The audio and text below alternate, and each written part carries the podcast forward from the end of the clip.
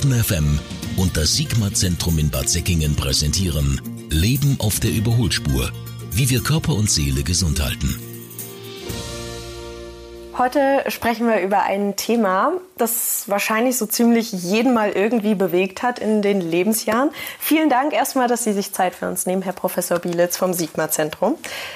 Und zwar das Thema Lustlosigkeit und Frustration im Alltag. Ich glaube, wahrscheinlich hat jeder mal diesen Punkt im Leben, wo er sagt, ach Mensch, ich weiß auch nicht, irgendwie macht mir alles nicht so richtig Spaß. Es ist das Richtige, was ich tue. Haben Sie selber in Ihrem Leben mal so einen Punkt gehabt? Ja, klar. Alles mhm. andere wäre gelogen. Das gehört zum Leben dazu, ganz einfach. Das darf man auch nicht dramatisieren. Mhm. Das ist die Lebenswirklichkeit, dass man mhm. nicht immer gut drauf ist. Und wer behauptet, dass es ist, dem glaube ich es nicht. Das heißt also, es ist eigentlich gar nicht möglich, zufrieden und gelassen die ganze Zeit durchs Leben zu gehen, sondern es gibt einfach mal holprige Momente, die man einfach ertragen muss. Ja, das ist eine allgemeine Lebenserfahrung. Ja. Man könnte auch sagen, das Leben ist eine einzige Katastrophe, unterbrochen durch gelegentliche Phasen des Wohlbefindens. Oh, ja, so rum kann man es natürlich auch betrachten. Das wäre ähm, die pessimistische Betrachtung. Ja. Wie sind Sie mit solchen Zeiten umgegangen, in denen Sie wirklich gesagt haben, es, momentan ist es einfach nicht meine Zeit, ich bin mhm. frustriert, das ist nicht, mhm. nicht das, was ich mir vorstelle. Wie gehen Sie damit um? mit Geduld und Humor, soweit es eben geht. Ne? Gefährlich wird es, wenn einem der Humor ausgeht. Ne? Oh.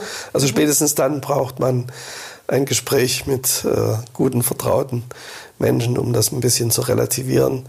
weil dann äh, ist einfach manchmal nicht möglich, die Dinge alleine mit sich selber auszumachen. Das ist auch nicht immer gut. Mhm. Also manchmal hält es ja auch wahrscheinlich auf eine Dauer an, bei der man jetzt sagt, okay, jetzt, ab jetzt wird es ungesund. Also ich meine, wenn man sich in Geduld übt und in der Akzeptanz und im Annehmen und auch den äh, gegebenen Humor dafür hat, dann ist es ja in Ordnung. Aber ich glaube, irgendwann kommt ja der Punkt, an dem man sagt, ich habe das Gefühl, ich kann nicht mehr, es strengt mich so an, ich bin so frustriert. Ähm, was sagen Sie, ab welchem Punkt sollte man einfach vielleicht nicht mehr drüber lachen, sondern es wirklich ernst nehmen und sagen, okay, ich habe anscheinend ein gravierendes Problem? Hm. Ja, das Problem ist, dass das Problem das Problem ist. Ne? Ja. Also das heißt, man muss es sich erstmal vergegenwärtigen ja. und muss sich eingestehen. Mhm. Ja, das ist der allererste Schritt. Mhm. Und man sollte sich die Frage stellen, inwieweit beeinträchtigt diese von Ihnen beschriebene Lustlosigkeit, mhm. Frust meinen Lebensalltag im Privaten einerseits und im beruflichen andererseits. Schauen Sie, wir sehen hier in der Klinik oftmals Patienten, die ähm, attribuieren ihre Lustlosigkeit, ihren Frust auf die berufliche Situation. Wenn wir dann aber genauer hingucken, kommt gar nicht selten raus, dass das eine Fehlattribution ist, also die Ursachenzuschreibung nicht ganz richtig war und unter Umständen der Frust aus einer privaten Unzufriedenheit herrührt. Ja. Also da muss man schon genauer hingucken. Heißt, könnte es durchaus auch sein, dass wenn ich eine Frustration oder eine Lustlosigkeit im Alltag spüre, habe ich dann eventuell den Grund und die Ursache ein paar Jahre zurück? Oder, oder muss es irgendwas sein, was, was jetzt direkt ausgelöst wurde vor einer Woche oder vor zwei Wochen? Oder kann das wirklich vielleicht ein Thema sein, das mich in der Kindheit schon bewegt hat, in meiner Jugend bewegt hat? Alles, was Sie genannt haben, kann sein. Gut, wunderbar. Und äh, wie gehen Sie da vor, wenn Sie jetzt hier äh, zum Beispiel im Sigma-Zentrum Menschen haben, die wirklich sagen, es ist mir alles zu anstrengend, ich weiß auch gar nicht, ob das, was ich tue, richtig ist. Wie wird sowas behandelt? Das ist eine gute Frage. Es ist natürlich eine komplexe Angelegenheit, äh, eine Psychotherapie stationär zu machen. Hier ist die Biografiearbeit auch wichtig. Aber wir müssen mit den Patienten die Biografie durchgehen das ist manchmal nicht so einfach, weil Patienten das nicht verstehen wollen. Übrigens auch in der Ambulanz sehen wir das gelegentlich, dass Patienten sich fragen, ja, warum soll ich Ihnen jetzt meine Biografie erzählen? Das kann bis zum Therapieabbruch führen.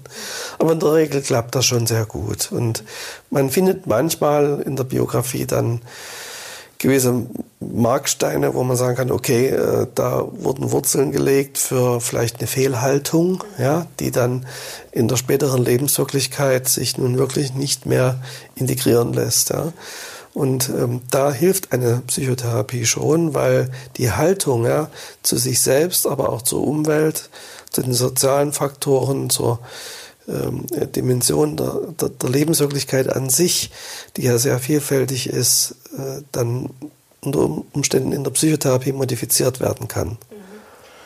diesen Schritt zu gehen, zu sagen, ich möchte gerne in eine Therapie gehen, ich möchte mir gerne professionell helfen lassen, ist ja manchmal schon ein sehr, sehr mutiger Schritt. Also für viele Menschen, das macht jetzt vielleicht nicht jeder gerne und vielleicht versucht man es dann auch gerne auf dem anderen Weg, liest schlaue Bücher und ähm, dann gibt es zum Beispiel auch viele Affirmationen, die man ja verwenden kann, um sein Gedankenmuster ein bisschen zu verändern. Was halten Sie davon, dass man das für sich einfach mal versucht, Gedanken zu verändern, einfach um da ähm, einen neuen Blickwinkel ins Leben zu bekommen?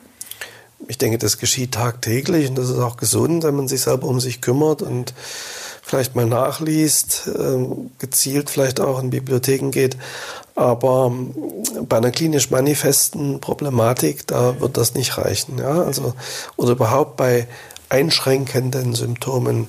Bücher geben keine Antworten. Ja? Und Bücher können oder auch gerade Internet äh, sehr verunsichernd wirken auf Patienten, die ratsuchend sind.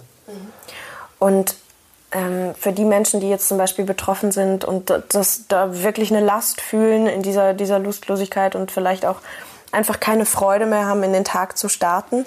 Ähm, in welchem Zeitraum, um einfach so eine grobe Vorstellung zu haben, in welchem Zeitraum würden Sie sagen, kann sowas wieder zurückkommen? Also ist es je nachdem, wie sehr man sich darauf einlässt, auf die Therapie, womit hängt das zusammen? Das hat auch wieder sehr viele verschiedene Ursachen. Das hängt A von der Dauer der Erkrankung ab, B von der Intensität und den Rahmenbedingungen. Ähm, damit meine ich durchaus auch die Rahmenbedingungen der Therapie, aber eben auch die Rahmenbedingungen nach Entlassung eines mhm. Patienten oder wenn er eben aus der Ambulanz wieder nach Hause kommt. Man kann sagen, dass ähm, wie bei allen psychischen Erkrankungen äh, eine, eine gewisse Rückfallgefahr vorhanden ist, ja, dass man nach Stabilisierung wieder aufs Neue äh, die Symptome hat. Ähm, sicher spielt auch bei medikationspflichtigen psychiatrischen Erkrankungen die äh, Dauer der Einnahme von Psychopharmaka eine Rolle. Wenn die weggelassen werden oder ausgeschlichen werden, was legitim ist als Versuch, dann äh, kann das schon mal nachteilig sein für die Patienten. Aber dann wissen wir, dass sie halt darauf angewiesen sind. Es hat aber nichts mit Sucht zu tun. Und was würden Sie persönlich jetzt Menschen mit auf den Weg geben, die jetzt wirklich nicht wissen, ist das, was ich tue, richtig oder falsch? Mache ich so weiter? Mache ich was anders? Die einfach so ein bisschen hilfesuchend unterwegs sind und insgesamt sehr unzufrieden. Was würden Sie diesen Menschen mit auf den Weg geben? Ja, sie bräuchten eigentlich eine supportiv äh, begleitende Psychotherapie, also eine unterstützende, wohlwollende äh, Gesprächsatmosphäre. Das muss nicht unbedingt jede Woche sein, aber äh, viele Patienten profitieren davon, wenn sie wissen, dass sie beim Psychologen oder beim, beim Mediziner in der Ambulanz Begleitung erfahren. Was glauben Sie, warum tun wir uns eigentlich so schwer zu sagen, ich möchte gerne eine Therapie anfangen? Warum, warum tut man sich da so schwer? Ich weiß gar nicht, ob man sich da so schwer tut. Ich sehe eher, dass es schwierig ist, Therapieplätze zu finden. Ja, natürlich. Vor allem äh, eben in, in, bestimmten Regionen ist das schwierig, einen Psychotherapeuten oder einen Mediziner zu finden, der sich damit auskennt. Okay. Und ähm, Ihre Erfahrung jetzt, Sie werden wahrscheinlich schon mehreren Menschen begegnet sein und äh, mehreren Menschen auch geholfen haben, die dann ihren Weg wieder zurückgefunden haben. Wie ist das für Sie so persönlich, wenn Sie sowas miterleben, dass ein Mensch zurückkommt zur Freude und wieder Spaß hat im Alltag? Ja, das ist der eigentliche Lohn äh, für die Arbeit, die wir uns machen.